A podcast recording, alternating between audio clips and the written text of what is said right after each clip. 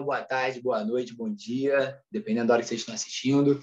Aqui começa mais um episódio do nosso podcast do canal Eu Fui. Estamos aqui agora com a presença ilustre do Dudu Eduardo, que é fisioterapeuta, já passou pelo maior clube do Brasil, Flamengo, hoje se encontra no Vasco da Gama.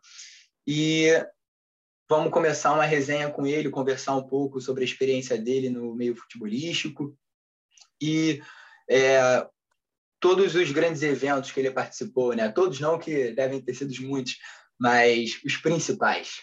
E aí, Dudu, como é que tá? Tudo certo, irmão? Fala, galera. Boa noite, boa tarde, bom dia.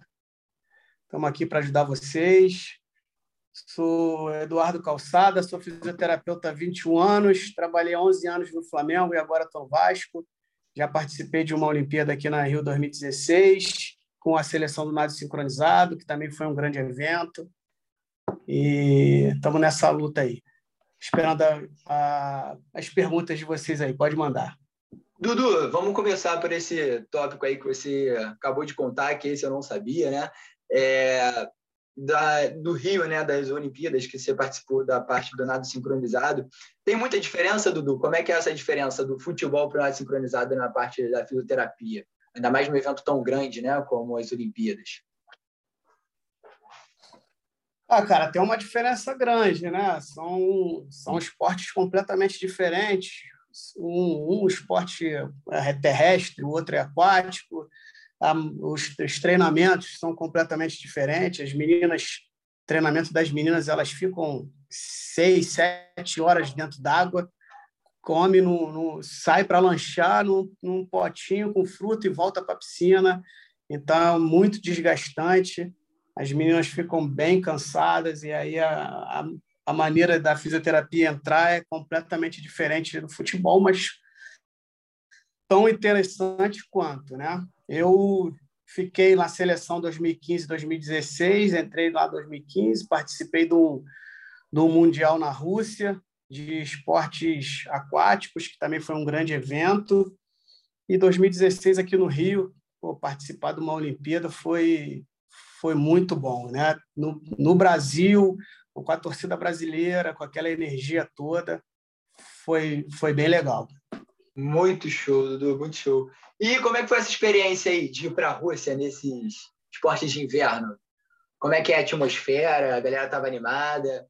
Como é que foi o evento? Nossa, foi um evento espetacular, né, cara? Assim, não foi esporte de inverno, foi esportes aquáticos. Natação, nada sincronizado, saltos ornamentais, maratona aquática, né? A gente foi para lá. Eu era o fisioterapeuta exclusivo da, da, do nado sincronizado, eu acompanhava as meninas do nado sincronizado, mas foi foi assim, a piscina era os melhores nadadores do mundo ali, a gente vendo do lado entendeu? Foi, foi muito legal. Um país completamente diferente, uma cultura completamente diferente, que a língua, né, completamente diferente, a gente tendo que se adaptar para fazer tudo, mas foi também uma experiência muito interessante, cara. Pô, muito Ô, legal. Dudu, Ô, Dudu, eu queria te fazer uma pergunta. Você falou que trabalhou na base, né, também. É, eu queria perguntar qual, qual, é o principal desafio quando um atleta sai ou chega no profissional, sai da base e vem profissional? Qual o principal desafio que a fisioterapia tem, principalmente com os atletas que têm, têm muita valorização na base, né? E, e chegam no profissional ainda não maturos, né? E já tem que, que carregar uma, uma responsabilidade muito grande, né? De corresponder em campo já, imediato. Como que é feito esse trabalho para quando o atleta realmente necessita de ganhar massa, né? Nesses processos? É, então, cara, hoje em dia os clubes, né, os clubes, os, principais clubes do Brasil, né, acredito que a maioria dos clubes tem uma equipe interdisciplinar muito boa, né, que são médicos, fisioterapeutas, preparadores físicos, psicólogos, nutricionista. Então tem uma gama de, de profissionais para tomar conta disso, né? E o menino quando chega, sai da base, que chega no profissional e é um pô, é um menino que é promessa, é, o clube trata ele como se fosse porra, é um ativo do clube, né? O clube vai ganhar dinheiro em cima desse menino, então ele, ele passa por todas essas áreas, existem várias avaliações, já na base já existe essas avaliações né, de performance, e aí a gente tem esses dados dos meninos desde cedo e vai acompanhando esse processo até a maturação dele. Tem meninos que chegam com 17 anos já no profissional, que já estão um pouco mais maduros, tem outros com 17 anos que chegam e não estão, tem uns de 20 que ainda não estão, tem uns de 20 que já estão. Então, é um processo bem individual. Na verdade, é um esporte coletivo, futebol, né? mas que é tratado um pouco mais individualmente nessa parte, que é a gente toma conta cada um na sua área, tem as, tem as avaliações fisioterápicas, se o menino precisa ganhar um pouco mais de mobilidade, alguma articulação, alguma coisa de força, passa para preparação física, faz um trabalho em conjunto. Aí tem um trabalho nutricional, se o menino precisa de algum, algum alguma suplementação, isso tudo também, a parte médica fazendo os exames todos. É um processo bem Hoje em dia, assim, é bem mais elaborado, está bem mais justinho, mas tem, é, tem sempre uns, uns, como vou dizer, uns percalços que a gente tem que pular, mas a maioria dos clubes já estão pô, fazendo isso de vento em polpa. Dudu, deixa eu te fazer uma pergunta sobre um. Bem, né? Eu, como flamenguista, acho um dos maiores acontecimentos da década, e acho que os botafoguenses vão ter que engolir essa, mas a troca de presidência do Flamengo, do Bandeira, para o Landim, com tudo que acarretou né, a, o estouro do time, é, a cobrança da torcida, tudo isso, né, essa, essa mudança que aconteceu no Flamengo depois que o Bandeira reestruturou o clube e o Landim pegou e levou embora, né? Disputando grandes campeonatos. Isso influenciou, de certa forma, na sua área dentro do clube? Cara, o que eu posso falar, o que influenciou na minha área dentro do clube foi em relação à estrutura, né? Porque o Flamengo, é, eu cheguei em 2019, não tinha estrutura nenhuma, e a partir de então, com, com a construção do CT, é, teve uma estruturação enorme que que para minha área é fundamental ter estrutura, né? Então, veio Bandeira, estruturou, o Landim veio, também fez algumas coisas, já estava um pouco mais prontos, né? Mas continuou com o processo. E o clube hoje é um clube que não deve nada a, a clube nenhum no mundo, que é o que está acontecendo também no Vasco, né? O Vasco está seguindo essa linha agora.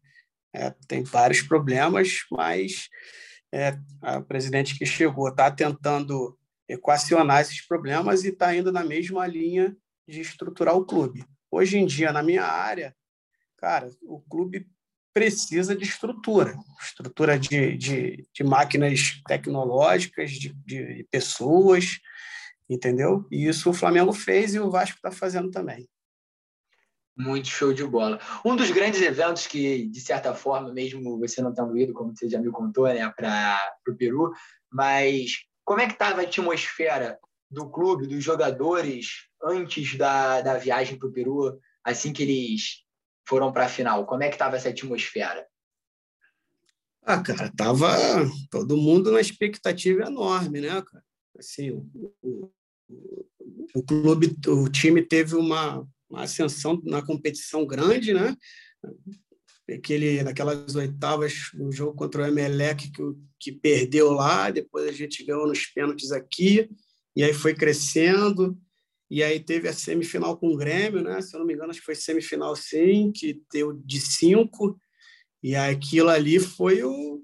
A gente no Maracanã, a confiança foi lá em cima, né, cara? E aí a, a expectativa é, pré-jogo aqui, na, na, semana do jogo aqui no, no Brasil, estava muito alta em, em, relação ao título. Né? Foi participar disso foi assim é, emocionante, vai ficar marcado sempre. Apesar de eu não ter ido para o Peru, né, que ficou eu e um outro médico aqui, a gente não foi, mas vai ficar marcado, não tem jeito. Eduardo, deixa eu te perguntar. É, você disse que trabalha com futebol, já trabalhou com a equipe de nado sincronizado. é, mais algum outro esporte que você teve um foco? Então, eu, eu, eu fui atleta de futsal, né? E aí chegou num, num tempo no, no futsal que eu estava estudando, acabei me formando e, e, comecei a trabalhar no futsal. E aí depois eu fui para o futebol de campo. Só esses três mesmo que eu, que eu tenha participado assim é, é, de equipes e tal, só esses três. Já peguei, pego vários atletas de outras modalidades, né? Jogador de basquete, principalmente aqui na clínica, lutador, é, jogador de handball. Aqui na clínica eu pego algum, algumas os atletas de outros esportes, mas participar de, de time, da equipe, só futsal, o nado sincronizado e o futebol de campo. E, por exemplo, a gente sabe que o futebol é um esporte de muito contato, que eles têm muita lesão. Mas no nado sincronizado, é, tem algum, alguns problemas desse tipo, porque é um esporte que exige muito, muito do músculo, né? O tempo todo sendo trabalhado, vários Isso ao mesmo aí. tempo. Isso aí. A diferença, a diferença primordial é essa. Assim, o, o, o, o futebol, esporte de contato, é é aceleração, desaceleração, mudança de direção, é, pancada, e é, é isso. O nado sincronizado é muita repetição. A menina entra na, na água, elas montam a coreografia, elas vão ensaiar aquela coreografia de sete da manhã a meio-dia. E depois sai, almoça, volta duas horas da tarde, vai até cinco fazendo a mesma coreografia. Então, é muita abertura de perna para lá, para cá. Então, é muito adutor, quadril. E aí, quando elas estão com o braço para fora, fica com o braço para lá e para cá, é muito ombro. É mais lesões por repetição, entendeu? E, Eduardo, de todos os lugares que você trabalhou, assim, é, qual foi o lugar que você sentiu a equipe mais bem preparada, digo, da sua área, assim, né? O seu corpo docente ali de, de, de companheiros de trabalho, colegas de trabalho, que você mais conseguiu aprender, mais absorver conhecimento e botar em prática também, né? Com, com os atletas, com quem fosse. Cara, eu tive muita sorte nessa, nessa minha estrada aí, eu tive muita sorte de ter trabalhado com, com fisioterapeutas muito bons, cara. Fisioterapeutas que eu admirava e que eu comecei a, a, a ser amigo. Eu Cara, eu fui estagiário do, do Filé, né? Não sei se vocês vão. Acho que vocês não eram nem nascidos. Filé foi um fisioterapeuta do Romário, que teve uma, teve uma ascensão grande na Copa de 90, porque foi, foi atender o Romário e não sei o quê. E aí virou. Na época a fisioterapia estava começando, então eu fui estagiário dele. Quando eu, então, quando eu entrei no Flamengo, eu também peguei pessoas, poxa, profissionais maravilhosos no Flamengo. E agora eu chegando no Vasco, o Vasco tem uma equipe de fisioterapeutas também sensacionais. Então eu dei muita sorte, cara, muita sorte. E dei muita sorte com o médico também, né, cara? Porque a fisioterapia está muito atrelada ao médico. E se você não tiver uma confiança no médico, o médico não tiver uma confiança em você, não adianta que não anda o trabalho. E eu também tive muita sorte com isso. Eu peguei médicos assim é, sensacionais, cara. É, o Eduardo, então, é, você já trabalhou com muitos atletas, né? Com certeza. Mas teve algum que, pô, se destacou muito fisicamente, que até hoje você pensa, caraca, esse cara tem um corpo, é, tem um físico absurdo, poderia fazer qualquer esporte. Tem algum assim que você tem em mente ou não? Ah, cara, assim, tem vários, né? Os caras, para chegarem no, no, no, no, atleta de, de alta performance que eles são, eles são máquinas, né, cara? É... O Diego Ribas é um, é um, um cara, assim, super profissional e parece que é uma máquina. Os, os movimentos, ele é todo padronizado, tem um padrão de movimento perfeito, é... força, é, mas isso tudo vai do atleta, né, cara? O cara tem que ser profissional para chegar nesse, nesse patamar aí. O cara lá da base tem que já. Tá, tem, tem que ter a cabeça de, de, de profissional mesmo. O Diego Ribas é um cara que, que eu vi que assim é, ele é diferente, ele, é, ele é uma máquina.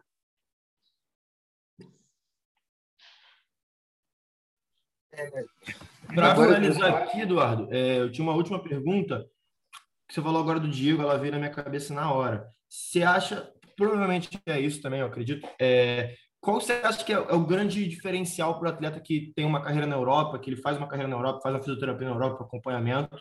E o que, que você acha que, que é a grande diferença, que talvez traga algum destaque para ele lá, ou algum destaque que a gente tenha da fisioterapia no Brasil, que também é referência, né, para causar esse diferencial na performance do atleta?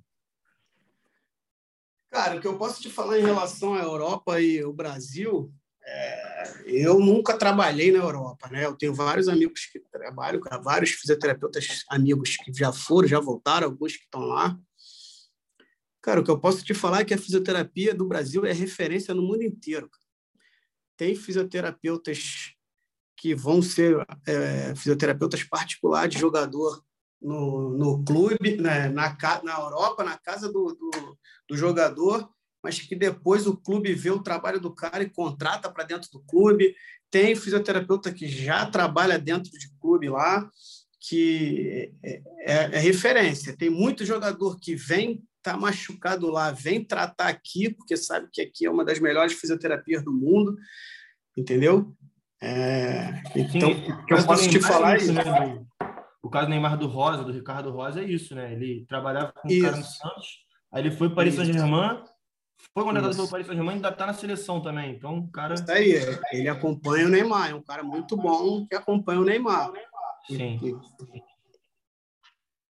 Tem outros também, tem, tem vários. Eu tenho um rato, que é um amigo meu fisioterapeuta que foi agora para a França, está acompanhando.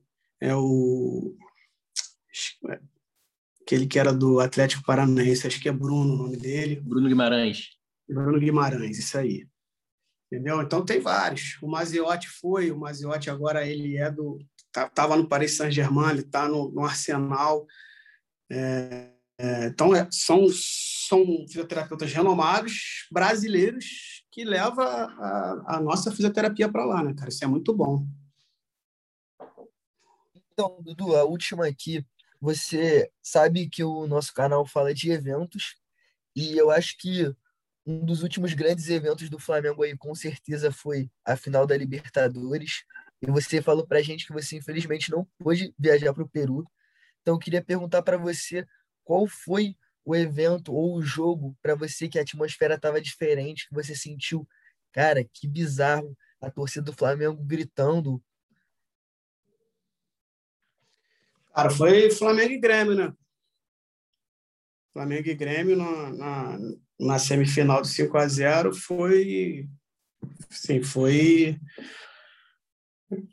ver aquilo ali foi é, emocionante, né? Para quem está trabalhando, entendeu? Foi espetacular. Agora, tô querendo agora é passar isso no Vasco, né? Porque a torcida do Vasco também é maravilhosa e eu tenho certeza que quando a gente acabar essa pandemia aí, que tiver o público o público indo para os estádios, a torcida do Vasco vai fazer a mesma coisa, se Deus quiser.